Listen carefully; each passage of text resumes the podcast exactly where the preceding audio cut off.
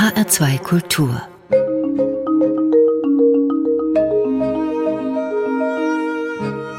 Doppelkopf mit Klaus Hofmeister heute am Tisch mit Josef Schuster, seit 2014 Präsident des Zentralrats der Juden in Deutschland.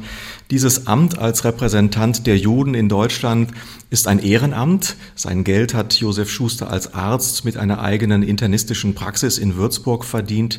Die hat er im Juni 2020 an einen Nachfolger übergeben. Aber Dr. Schuster ist auch als Notarzt tätig gewesen und das ist einfach eine Sache, die mich neugierig gemacht hat, denn ich las, dass Sie noch weiterhin ähm, regelmäßig Notarztdienste machen. Was hat Sie denn dazu bewogen, das noch weiterzuführen? Denn ich denke mir, Sie haben genug zu tun, oder? Nun, äh, zum einen muss man wissen, dass die Notfallmedizin schon in meiner Facharztausbildung, die ja nun einige Jahrzehnte zurückliegt, also in meiner klinischen Zeit als äh, Stationsarzt einer Intensivstation, einer internistischen Intensivstation, mich schon immer die Notfallmedizin gereizt hat. Ich bin bereits während des Studiums Rettungswagen äh, gefahren. Es ist also ein Thema der Medizin, das mich besonders reizt. Und auf der anderen Seite möchte ich aber auch als Mediziner ja irgendwo medizinisch fit bleiben und nicht so schlagartig äh, die Medizin ganz beiseite mhm. schieben. Haben Sie es schon mal erlebt, Herr Dr. Schuster, dass jemand äh, tatsächlich in größter Not ist, Hilfe braucht und dann kommt der Präsident des Zentralrats der Juden und Sie werden als solcher erkannt? Also, dass ich als Notarzt mitunter dann erkannt werde, das gibt es tatsächlich, aber ich glaube, das ist primär nicht die erste Sorge, die die Menschen in der Situation haben. Mhm. Herr Schuster, viele kennen Sie eben als Repräsentant des Judentums in Deutschland, der zu allgemeinen aktuellen Ereignissen Stellung nimmt. Ich interessiere mich in diesem Gespräch auch für Prägungen, die Sie mitbringen für dieses Amt. Deshalb würde ich äh, auch eine persönliche Frage stellen. Sind Sie ein religiöser Mensch? Das ist eine Frage, wie definiere ich religiös? Ich würde mich, und so bin ich auch von meinem Elternhaus äh, geprägt, als traditioneller Jude betrachten. Das heißt, in unserem Privathaus, also wo meine Frau und ich leben, die Kinder sind aus dem Haus, wird ein koscherer Haushalt geführt. Das heißt, Fleisch und Wurstwaren werden ausschließlich von einem koscheren Metzger bezogen. Äh, das Judentum kennt 613 Geh- und Verbote, die ich äh, definitiv nicht alle einhalte. Das Judentum hat ja so ein bisschen Unterschied hier auch zum Christentum. Wir kennen nicht die Ohrenbeichte, sondern das, was der eine oder der andere tut oder nicht tut. Das ist seine persönliche Entscheidung und das muss er Herrgott selber ausmachen. Also insoweit halte ich mich für traditionell, aber nicht für streng religiös. Mhm. Wer hat Sie den Glauben gelehrt, so dass er sich für Sie erschlossen hat, so persönlich? Ich glaube, das war das Elternhaus. Ich bin in einem ebenso traditionellen Elternhaus aufgewachsen, in dem Religion eine Rolle gespielt hat, es ging nicht jeden Tag um die Religion, aber ich habe äh, in diesem Elternhaus eben gelernt, was ein koscherer Haushalt ist. Ich habe bei meinen Eltern gesehen, Gebote einzuhalten, wie am Sabbat nicht Auto zu fahren und regelmäßig auch in die Synagoge zu gehen. Insoweit glaube ich, dass ich da doch eine ganz äh, erhebliche religiöse Prägung mitbekommen mhm. habe. So einen Religionsunterricht im engeren Sinne konnten Sie ja nicht genießen. Sie sind ähm, ja in einem katholischen Raum aufgewachsen. Das muss ich etwas korrigieren. Mhm. Es gab während meiner gesamten Schulzeit, äh, und das gibt es heute noch, mhm. einen jüdischen Religionsunterricht, der jahrgangsübergreifend in den Räumen der jüdischen Gemeinde stattgefunden hat, der übrigens auch benotet wurde, auch in das Schulzeugnis eingeflossen ist. Ich hatte allerdings in der Zeit, wenn die Mitschüler Religionsunterricht hatten, hatte ich eine Freistunde. Und in dieser Freistunde konnte ich tun und lassen, was ich wollte. Äh, für eine Dreiviertelstunde hat sich das nicht gelohnt, große Aktivitäten zu entfalten. Also ich habe mich üblicherweise in einen der beiden christlichen Religionsunterrichte, mal katholisch, mal evangelisch, in die letzte Reihe gesetzt und ich behaupte, dass ich einer der aufmerksamsten Schüler war, weil mich das interessiert hat äh, das Thema, aber es hatte den Vorteil, ich musste keinerlei Klassenarbeiten mitschreiben. Mhm. Herr Dr. Schuster, haben Sie selber eine regelmäßige persönliche ja, spirituelle, religiöse Praxis, die sie so auch in schwierigen Momenten trägt oder in schwierigen Zeiten, jetzt mal ganz unabhängig vom häuslichen Ritual oder auch vom synagogalen Ritual. Also spielt es, da eine etwas eine Rolle? Es ist sicher der äh, vorhandene Glauben an Gott, aber ohne dass es ein besonderes äh, Spiritual dafür bei mir mhm. selber gibt. Mhm. Das nicht. Haben Sie äh, eine Antwort auf die Frage, die auch eine im engeren Sinne religiöse Frage ist, jetzt in der Pandemie, was ähm, Gott mit dem zu tun hat, was da über die Menschheit gekommen ist? Dafür habe ich keine Antwort, genauso wenig wie es eine Anf religiöse Antwort gibt, wie es zu den Ereignissen des Holocaust der Shoah kommen konnte. Äh, also hier habe ich eine Erklärung dafür nicht. Es gibt wissenschaftliche Erklärungen, leider eben auch gerade in der Pandemie, wenn man sich etwas nicht so genau erklären kann oder es nicht versteht, diese Verschwörungsmythen, äh, die hier um sich greifen, aber eine Situation in ähnlicher Form ja schon in Pestzeiten im Mittelalter vorhanden war. Und wenn man nicht weiß, woher etwas kommt, wie es entstanden ist, dann wird es gerne Minderheiten in die Schuhe geschoben. Mhm. Die Shoah reicht ja in ihre persönliche Geschichte äh, besonders krass über die mütterliche Seite hinein. Beide Eltern ihrer Mutter wurden in Auschwitz ermordet. Ihr Vater und ihr Großvater waren in den KZs Dachau und Buchenwald und wurden freigelassen, aber nur unter der Bedingung, dass sie Deutschland verlassen und ihren Grundbesitz in den Besitz der Nazis überführten. Das war ein großes Hotel in Bad Brückenau. Sie kamen dann als Zweijähriger zurück aus Israel, sind in Haifa geboren 1954 und ab 56 dann in Würzburg. Wie stark war Ihr kindliches Bewusstsein vom Jüdischen ähm, schon früh auch von dieser Seite her mitgeprägt, dass da dieser Schatten, diese Last mitläuft? Ich habe das nicht als Schatten oder Last empfunden. Ich äh, bin, ich hatte es bereits gesagt, in einem traditionell jüdischen Elternhaus aufgewachsen. Das aber auf der anderen Seite, zumindest mir gegenüber, und ich glaube, das war auch die Meinung meiner Eltern, sich sehr klar als Deutsche gefühlt haben. Also ich war mir bewusst, dass ich eine andere Religion habe. Das hat sich bereits in Kinderzeiten bei solch eigentlich banalen Dingen wie Kindergeburtstag gezeigt. Da war Würstchenschnappen ein sehr beliebtes äh, Spiel. Problem war natürlich, dass die Würstchen nicht koscher waren und dann habe ich einfach ein Päckchen Erdnüsse an dieser äh, Leine gehabt zum Schnappen. Also äh, insoweit habe ich da gemerkt natürlich, dass das anders ist, aber das hat mich jetzt persönlich nicht sehr stark beeindruckt oder beeinflusst. Ein bewusstes jüdisches Elternhaus, Judentum wurde gelebt, man ging regelmäßig am Sabbat in die Synagoge. Auf der anderen Seite war das Thema Shoah nicht das Thema, das bei jedem Frühstück, bei jedem Mittagessen, bei jedem Abendessen das Thema war.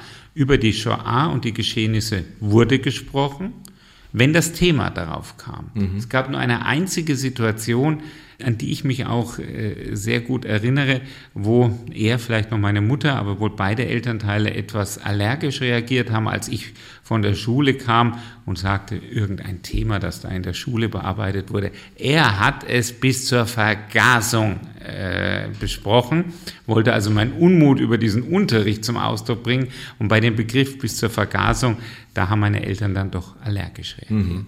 Da war die Empfindlichkeit zu spüren für Sie. Ja. Dr. Josef Schuster, Präsident des Zentralrats der Juden in Deutschland. Sie haben auch Musikwünsche geäußert und wir haben über Religiosität gesprochen, Ihre persönliche. Sie haben einiges dazu angedeutet und Ihr Musikwunsch ist ja eines der meistgesungenen Lieder, häufig am Ende des Shabbat-Gottesdienstes, Adon Olam. Können Sie etwas dazu sagen, was Ihnen das bedeutet? Also als Kind hat es mir das bedeutet, dass ich wusste, jetzt ist der Gottesdienst gleich zu Ende.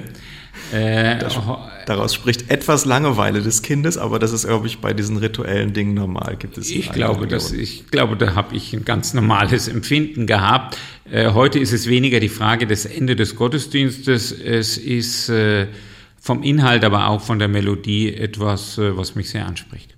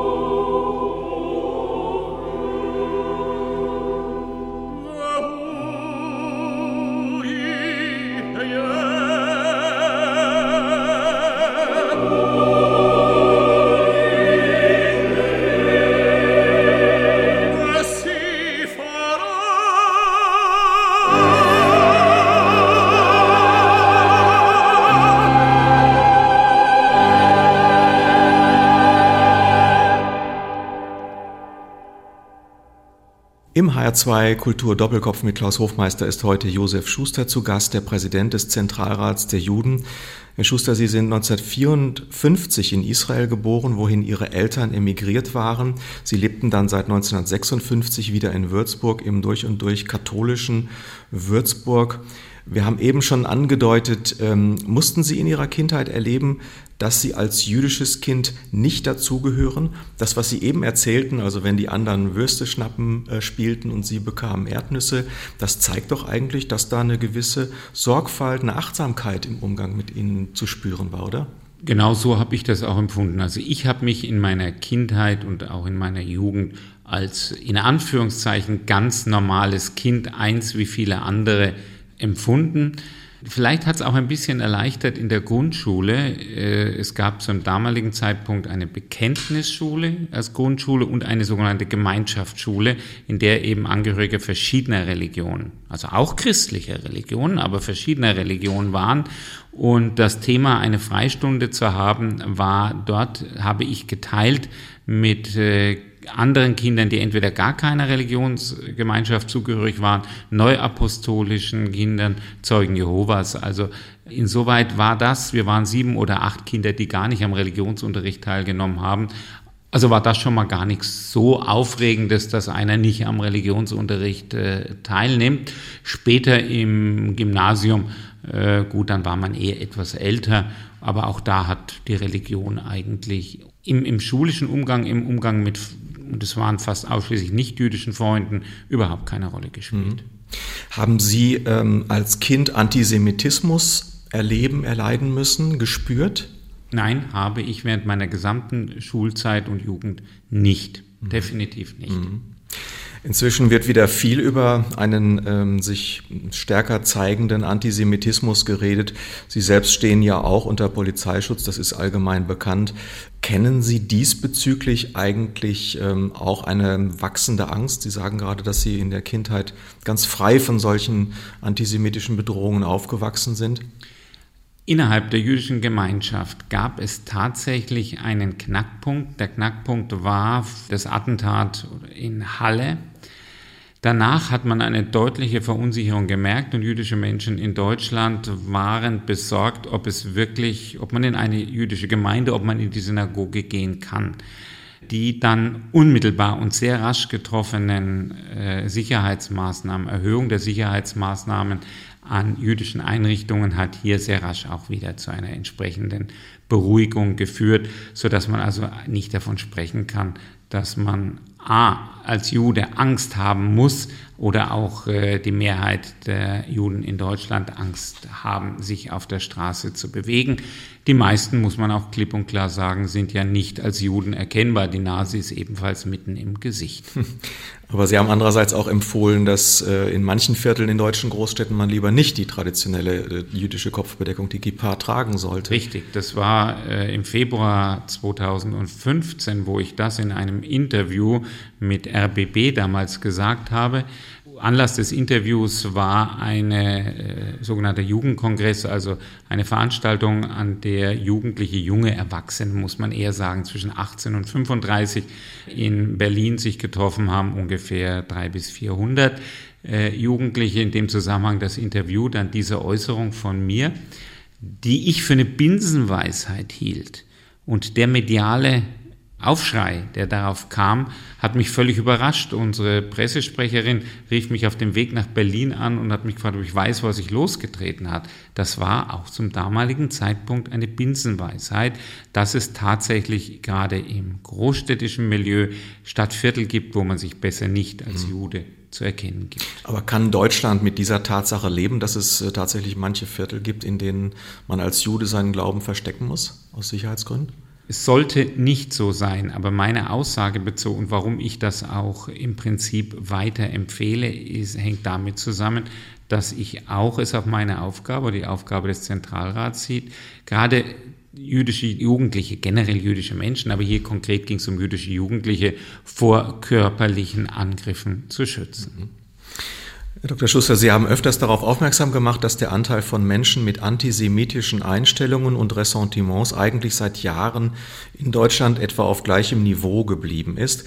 Aber dennoch sieht man eine deutliche Steigerung antisemitischer Taten gegen jüdische Personen und Einrichtungen. Wie passt das zusammen? Das passt ja leider zusammen. Und zwar, es gibt diese Zahl, dass ungefähr 20 Prozent der Deutschen antijüdische Ressentiments haben antijüdische oder jüdische Vorbehalte gegen Juden haben.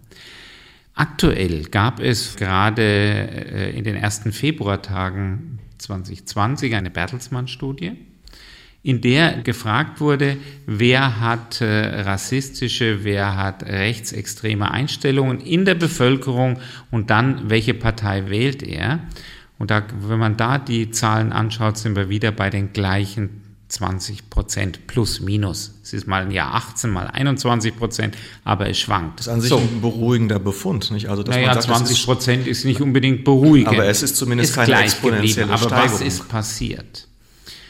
Wir haben einen Katalysator, und ich meine mit diesem Katalysator äh, eine Partei des äh, sehr rechten Spektrums, die AfD, die mit Äußerungen notwendige Wende der Erinnerungskultur um 180 Grad durch führende Repräsentanten oder auch äh, Mahnmal der Schande in Bezug auf das Holocaust-Mahnmal in Berlin Sätze gesagt hat und auch darüber hinaus Dinge artikuliert, gerade in Zusammenhang auch mit der Flüchtlingskrise, mit der Flüchtlingszuwanderung 2015 die in meinen Augen über das Sagbare hinausgehen. Mhm. Und das hat dazu geführt, dass genau es ja fast schon salonfähig wurde, entsprechende Thesen auch selber zu äußern und aus Worten folgen Taten. Das mhm. ist eine klare Entwicklung, die wir hier sehen. Das heißt, es sind nicht mehr Menschen, aber man traut sich Dinge zu tun, man traut sich Dinge zu sagen, die man sich früher nicht getraut hat zu sagen und schon gar nicht getraut hat zu tun. Also eine neue Unverschämtheit, wenn man, wenn man so will, die aber tatsächlich für sie auch ja, gefährlich wird. Das zeigt sich ja auch an den äh, inzwischen ja erhobenen Zahlen von Taten gegen Einrichtungen ja. und Personen, die also tatsächlich eine deutliche, eine deutliche Steigerung aufweisen. Einerseits wird immer wieder gesagt, Deutschland hat sich doch relativ gründlich der Aufarbeitung der Nazi-Vergangenheit gestellt oder manche sagen sogar vorbildlich. Aber dann gibt es dann doch in diesem Land wieder ein Klima, das zunehmend auch Angst macht äh, den Juden. War die Aufarbeitung dann am Ende doch nicht so vorbildlich und vielleicht oberflächlich? Die Aufarbeitung war gut. Das Wort vorbildlich würde ich jetzt noch, zumindest nicht generell für Deutschland sagen. Hier gibt es ganz unterschiedliche Bereiche. Wir haben ja nun in den letzten, ich sage mal, 10, 15 Jahren erlebt, in der Zeit, in der jetzt auch die Täter, gerade auch die Tätergeneration kaum mehr vorhanden ist, dass man sich deutlich offener mit der eigenen Vergangenheit, gerade im Unternehmensbereich, im Behördenbereich auseinandergesetzt hat. Vorbildlich hier das Bundesjustizministerium mit dem Rosenburg-Projekt, das also die eigene Geschichte auch in der Nazizeit und auch danach Wiedereinsetzen von früheren Beamten im Naziregime sehr offen aufgearbeitet hat. Das muss man sagen, sicherlich vorbildlich. Aber man kann nicht sagen, dass das in allen Bereichen so ist. Es gibt viele Bereiche, auch zum Beispiel medizinische Fachgesellschaften, die das ebenfalls in den letzten 10, 15 Jahren getan hat. So ganz flächendeckend ist das Ganze nicht. Und der nächste Punkt, der kommt, okay, das ist Historie. Und jetzt geht es darum, auch der jüngeren Generation zu vermitteln, wie wichtig das Thema ist. Es geht definitiv nicht um die Frage, dass die jüngere Generation, also Menschen, die damals überhaupt nicht gelebt haben, irgendeine Art von Schuld trifft. Definitiv nicht.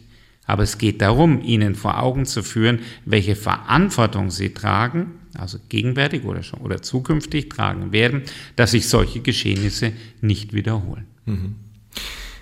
Wie erleben Sie die Stimmung in den jüdischen Gemeinden angesichts dieser Tendenzen zurzeit? Einerseits hört man, dass ähm, zum Beispiel die Großstädte oder vor allen Dingen Berlin sehr attraktiv ist für junge Juden aus aller Welt. Andererseits hört man immer wieder auch, dass es den Gedanken an Auswanderung gibt, auch verstärkt gibt. Wie äh, nehmen Sie die Situation wahr? Also der Gedanke an Auswanderung aus politischen Gründen. Wir müssen differenzieren. Menschen, die aus religiösen Gründen nach Israel auswandern wollen, das ist ein Thema. Um das geht es jetzt nicht. Es geht um die Frage aus politischen Gründen, also der Angst vor Antisemitismus, vielleicht auch der Angst vor Terrorismus. Das ist keine zahlenmäßig nennenswerte Größe oder Anzahl von Menschen in Deutschland. Die Situation verhält sich anders in Frankreich. In Frankreich gibt es eine deutliche Tendenz, die gibt es definitiv in Deutschland aus politischen Gründen nicht. Mhm. Dr. Josef Schuster, Präsident des Zentralrats der Juden in Deutschland, hat uns Musik für diesen HR2 Doppelkopf mitgebracht und jetzt sind es aus dem Vier-Jahreszeitenzyklus Der Herbst von Vivaldi, der dritte Satz, musiziert von den I Musici. Äh, Vivaldi mögen Sie oder ähm, ist. Speziell die vier Jahreszeiten haben es mir angetan. Ich will nicht verhehlen, mein Lieblingskomponist ist eigentlich Mozart. Dankeschön.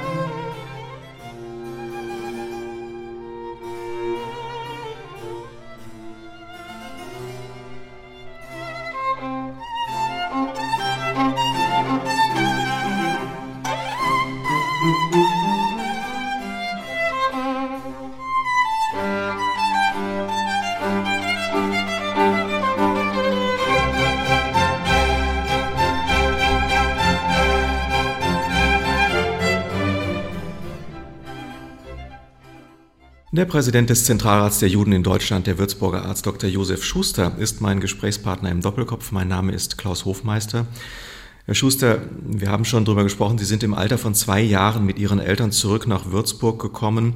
Ihr Vater musste in der Nazizeit nach Israel emigrieren, Palästina, Israel emigrieren, aber die Familie väterlicherseits war seit Jahrhunderten im hessisch-fränkischen Grenzgebiet ansässig, Sterbfritz unter anderem. Wie schwer fiel Ihrem Vater der Schritt und Ihrem Großvater der Schritt zurück nach Deutschland? Meine Eltern, mein Vater hatte sich in dann Israel beruflich äh, gesettelt. Er war, äh, war ja eigentlich gelernter Kaufmann, aber er war in Israel dann tätig als äh, zunächst Bauarbeiter und hat sich hochgearbeitet zum Bauleiter. Also hatte eine gute Position und hatte primär nicht die Überlegung, nach Deutschland zurückzukehren. Der Großvater wiederum hatte nach der Rückerstattung der Restitution des Grundbesitzes in Brückenau begonnen mit einem Verwalter vor Ort zwar, aber sich selbst um seinen Grundbesitz von Israel aus zu kümmern. Und nun müssen wir uns vorstellen, in den 50er Jahren gab es kein Internet, es gab kein Fax, es gab einmal so viereckige Dinge genannt Briefe oder es gab ein Teil mit einer Wählscheibe genannt Telefon. Also es war deutlich organisatorisch schwieriger und das hat nicht so funktioniert, denn der Verwalter hat auch äh, seine eigenen Interessen verwaltet. Insoweit hat sich der Großvater dann im Alter von über 80 Jahren entschlossen, selber sich wieder vor Ort um seinen Grundbesitz kümmern zu wollen, also nach Deutschland zurückzukehren. In Brückenau gab es keine jüdische Gemeinde mehr nach dem Zweiten Weltkrieg. Nächstgelegene jüdische Gemeinde war Würzburg. Das war der Grund, weswegen er sich dann entschlossen hat, mit seiner Frau, meiner Großmutter, nach Würzburg zu gehen und dann mein Vater gesagt hat, ja gut, er kann seine doch betagten Eltern nicht alleine zurückgehen lassen und dies war der Grund, warum dann meine Eltern mit mir mhm. auch nach Deutschland für meine Eltern zurückgekehrt sind, ich nach Deutschland kam. Mhm. Welche deutsche Identität haben Sie dann bei Ihren Eltern erlebt, bei Ihrem Vater erlebt? War das eine gebrochene Identität? Nein, das war es definitiv nicht. Also mein A war Würzburg für meinen Vater nicht fremd. Er ist ja, äh, wir reden jetzt von den Jahren 1920 circa. Es gab keine weiterführenden Schulen in Brückenau. Er war bereits in Würzburg, in einem Internat oder Privatinternat gewesen und in Würzburg äh, ebenfalls übrigens wie ich am Röntgen-Gymnasium, damalige Oberrealschule gewesen. Also er kannte Würzburg bereits. Ich bin dann bewusst eben auch in Würzburg aufgewachsen, also im Gegensatz zu anderen jüdischen Familien, wo man auch äh, ja sich selber so ein bisschen ich glaube, nicht der Wahrheit gestellt hat, äh, indem man gesagt hat, wir sind hier vorübergehend aus wirtschaftlichen Gründen und gehen dann wieder, sei es zurück nach Israel, äh, weiter in die USA, war dies in meinem Elternhaus kein Thema. Ich bin also bewusst als jüdisches Kind hier in Würzburg aufgewachsen und habe mich, solange ich mich zurückerinnern kann, mit zwei Jahren hat man keine Erinnerung, das beginnt ja irgendwo bei sechs Jahren, sehr bewusst hier als Würzburger gefühlt. Mhm. Wie halten Sie es denn mit der Benennung Ihrer Identität? Würden Sie sagen, Sie sind ein, ein deutscher ich halte, Jude? Ich halte mich als deutscher Jude. Hm. Die Unterscheidung zwischen jüdisch und deutsch, die ist allerdings etwas, was ja häufig sozusagen in Kontexten gestellt wird, wo man das als entweder oder sieht. Also was ich für höchst problematisch halte. Also a, wenn jemand von Deutschen und Juden spricht, reagiere ich gerne ein bisschen allergisch darauf, um klarzumachen, das ist kein Gegensatz. Es war einmal ein Vortrag, das war nicht in Würzburg, wo der Ortsbischof, ich habe eine Veranstaltung, die ich besucht habe, der Ortsbischof dort von Deutschen und Juden sprach. Und ich habe nach der Veranstaltung unter vier Augen leise mit ihm darüber gesprochen und wollte ihm einfach den Spiegel vor die Nase halten in einer sicherlich höflichen, netten Art, dass er ausgrenzt, wenn er sagt Deutsch und Jüdisch. Er hat es nicht verstanden. Er hat es überhaupt nicht verstanden, was ich eigentlich wollte. Hm. Das hat mich schon erschüttert. Das, ja, das glaube ich. Es gibt ja eine sehr alte schriftliche Erwähnung jüdischen Lebens in Deutschland, die aus dem Jahr bereits 321 datiert, ein Edikt des Kaisers Konstantin, dass Juden in Köln in den Stadtrat berufen werden dürfen. Das sind im Jahr 2021 dann genau 1700 Jahre jüdisches Leben in Deutschland und so lautet denn auch die Überschrift über eine Reihe von Veranstaltungen, mit denen jüdisches Leben sichtbarer gemacht werden soll und auch ein Zeichen gegen Antisemitismus gesetzt wird. 1700 Jahre, das bedeutet ja eine tiefreichende, kulturprägende Geschichte des Ineinanders, die aber immer noch oder wieder zu wenig bewusst ist. Ist es vor allem auch eine Bildungsfrage, damit das Gefühl der Fremdheit des Judentums ausgeräumt wird? Definitiv ja. Judentum wird ja häufig äh, einfach gleichgesetzt mit den Jahren 1933 bis 1945. In dem Kontext taucht Judentum und Juden auf, auch im Schulunterricht, äh, davor eigentlich kaum und danach vielleicht, aber auch nur kurz am Rande. Juden kamen nicht 1933 vom Himmel geflogen oder aus dem Nichts, sondern, und das soll dieses Jahr eben zeigen, dass sie seit Jahrhunderten in dem, was wir heute Deutschland nennen, ansässig waren. Äh, vor 1700 Jahren gab es kein Deutschland. Auch das müssen wir uns im Klaren sein. Und was mir auch dabei wichtig ist, dass vielleicht der eine oder andere mal selbst reflektiert, wie lange er seine eigene Familiengeschichte auf Deutschland zurück äh, beobachten kann, zurücksehen kann. Ich habe tatsächlich einen Stammbaum zu Hause, also ich kann es 450 Jahre im hessisch-fränkischen Grenzgebiet äh, den Familienstammbaum nachweisen. Also Juden sind tatsächlich nichts eigentlich, was nicht zu Deutschland gehört, sondern über Jahrhunderte in Deutschland ansässig. Mhm.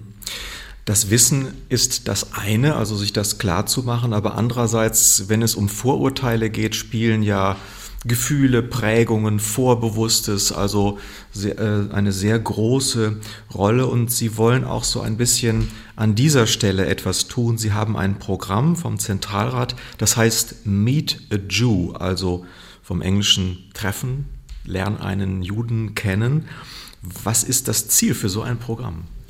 Es geht darum, dass wir junge jüdische Menschen, also entweder im Alter äh, höherer Klassen oder auch äh, etwas darüber, in Klassen oder auch in Universitätskurse schicken, wenn es gewünscht ist, die dann mit den äh, etwa Gleichaltrigen über ihren jüdischen Alltag sprechen.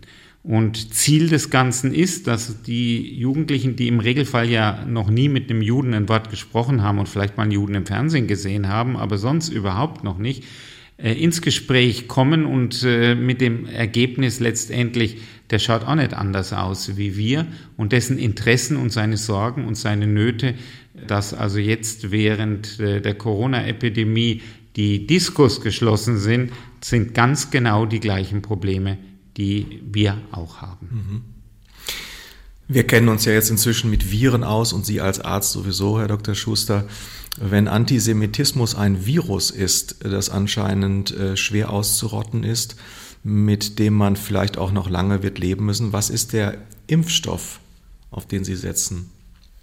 Der Impfstoff, auf den ich setze, äh, was Antisemitismus angeht, ist einfach nur Bildung, Bildung und nochmal Bildung. Und diese Bildung muss sehr früh beginnen. Sie muss tatsächlich vielleicht sogar im Kindergarten beginnen, in der Schule sowieso. Denn über etwas müssen wir uns doch im Klaren sein. Kein Mensch auf dieser Welt wird als Antisemit geboren. Also irgendwo muss diese Prägung kommen und dieser Prägung muss man zuvorkommen. Mhm. Sie haben da einen äh, Vorschlag gemacht, der ähm, davon ausgeht, dass es Pflichtbesuche in KZ-Gedenkstätten geben sollte. Für wen würden Sie sich das vorstellen?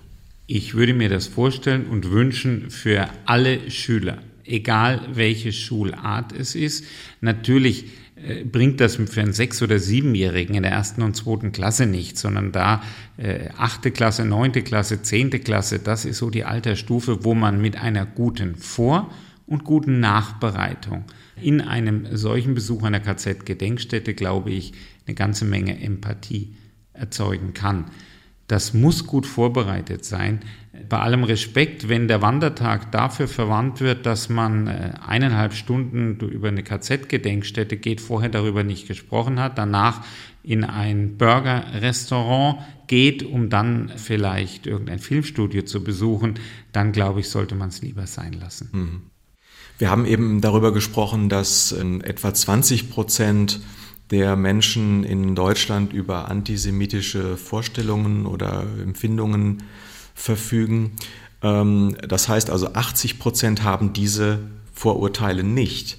Das ist natürlich eine große Mehrheit, aber ist diese Mehrheit zu schweigsam in diesen Zeiten? Würden Sie sich mehr wünschen? An Unterstützung? Ja, nicht nur jetzt, sondern generell. Und es geht gar nicht um die Frage der Unterstützung, sondern es geht um einen Punkt, den ich auch immer wieder propagiere, im Freundeskreis, am Stammtisch, am Arbeitsplatz. Gibt es immer wieder Vorfälle oder immer wieder Äußerungen, die äh, ins fremdenfeindliche, rassistische, antisemitische gehen? Und hier zu sagen dann, ey, Hast du überlegt, was du da gerade gesagt hast? Also die Zivilcourage aufzubringen, dann zu sagen und demjenigen dann den Spiegel vorzuhalten. Ich glaube, damit könnte man eine ganze Menge erreichen. Eine weitere Musik, Dr. Josef Schuster, Halleluja von Gali Atari und Milk and Honey. Da gehen wir zurück ins Jahr 1979, European Song Contest Gewinner aus Israel damals. Ähm, das ist jetzt ein ganz heiteres Stück das trotz unserer ernsten Themen hier Ihnen wichtig war. Das, genau, ja.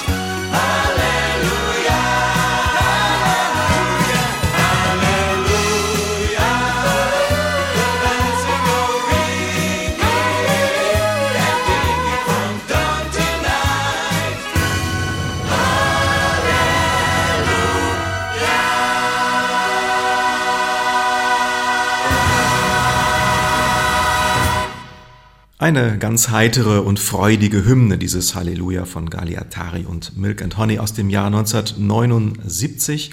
Josef Schuster, Präsident des Zentralrats der Juden in Deutschland, ist zu Gast beim Doppelkopf und hat sich diesen Titel gewünscht.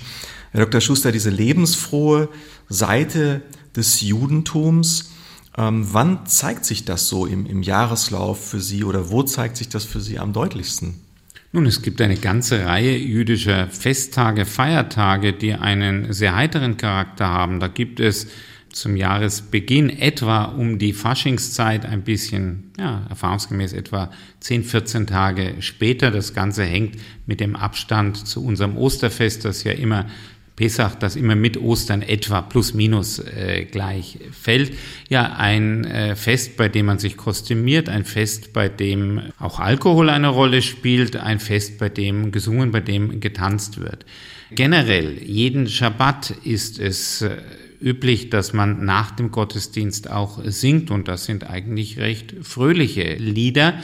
Es gibt äh, das Chanukka-Fest um die Weihnachtszeit herum, dem ebenfalls es äh, üblich ist, mit ja, kleinen Theateraufführungen in den Gemeinden einen entsprechend freudig festlichen Abend zu geben und auch die Hauptfeste das Pesachfest, das Osterfest äh, mit einem entsprechenden familiären Festmahl ist ein Fest, das jetzt nicht traurig ist. Das gilt auch für das jüdische Neujahrsfest, an dem eben die Familie zusammenkommt. Also es gibt hier im Jahreslauf eine ganze Menge sehr fröhlicher Feste. Dieses äh, karnevalsartige Fest, äh, das Sie eben erwähnt haben, Purim, ja. da soll man, las ich, möglichst viel Wein trinken. Ja, das Ganze hängt damit zusammen. Es geht hier eher um äh, die drohende Vernichtung der Juden damals in Persien und man soll so viel Wein trinken, dass man denjenigen, der die Juden gerettet hat, von demjenigen, der die Pläne hatte, sie zu vernichten, nicht mehr so richtig unterscheiden kann. So ganz wörtlich wird das äh, nicht genommen, aber ja, es wird schon Wein getrunken. Mhm solche religiösen Gebote wünscht man sich dann gelegentlich. ja, das Judentum hat ja auch nichts gegen den Genuss von Wein oder alkoholischen Getränken. Mhm. Herr Schuster, wenn Sie in der Öffentlichkeit auftreten, dann ja oft bei ernsten oder auch äh, dramatischen Gelegenheiten, Reaktionen auf antisemitische Hasstaten, an Tagen, wo der Opfer der Shoah gedacht wird, treten Sie auf und äh, sprechen das Gedenken aus. Juden mussten ja durch die Jahrhunderte immer wieder mit Vertreibung, mit Pogromen, mit Ausgrenzung, Verfolgung leben. Umso erstaunlicher, dass Juden dafür bekannt sind, dass sie einen Sinn für Humor haben. Der jüdische Witz ist sprichwörtlich. Wie geht das zusammen?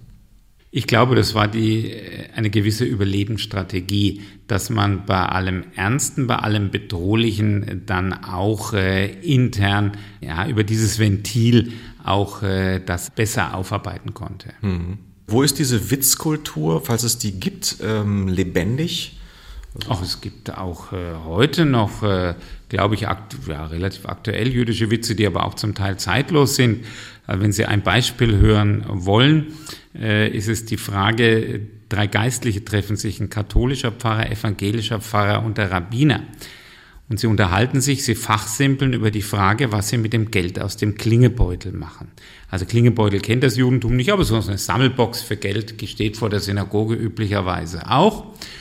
Der katholische Pfarrer sagt, naja, er macht es so, er hat in äh, seinem Büro eine Linie gezogen. Er wirft das Geld nach oben.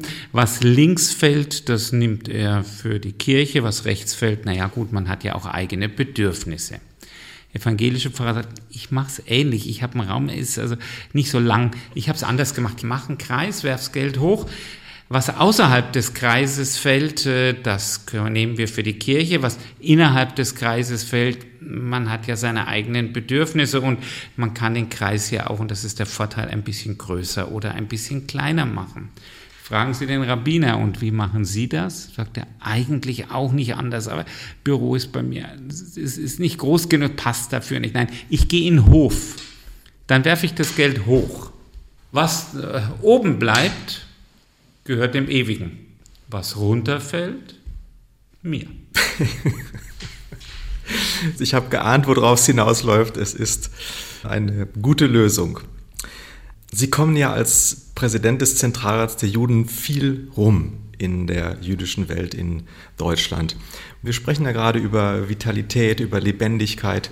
Wo erleben Sie zurzeit äh, besonders lebendiges Judentum oder aber auch im Blick auf die Zukunft, wenn Sie so auf Begegnungen zurückschauen, die Sie hatten, wo äh, sagen Sie, ja, das macht mir Hoffnung, das ist für mich äh, Zukunft, da sehe ich etwas, das mich auch selber freut und mich von der Vitalität des Judentums hier in Deutschland überzeugt mit der Möglichkeit der Zuwanderung jüdischer Menschen aus den Staaten der ehemaligen Sowjetunion 1990 folgende Jahre haben die jüdischen Gemeinden in Deutschland einen erheblichen Mitgliederzuwachs bekommen, von damals 20, 25.000 Mitgliedern angewachsen auf über 100.000 Mitglieder.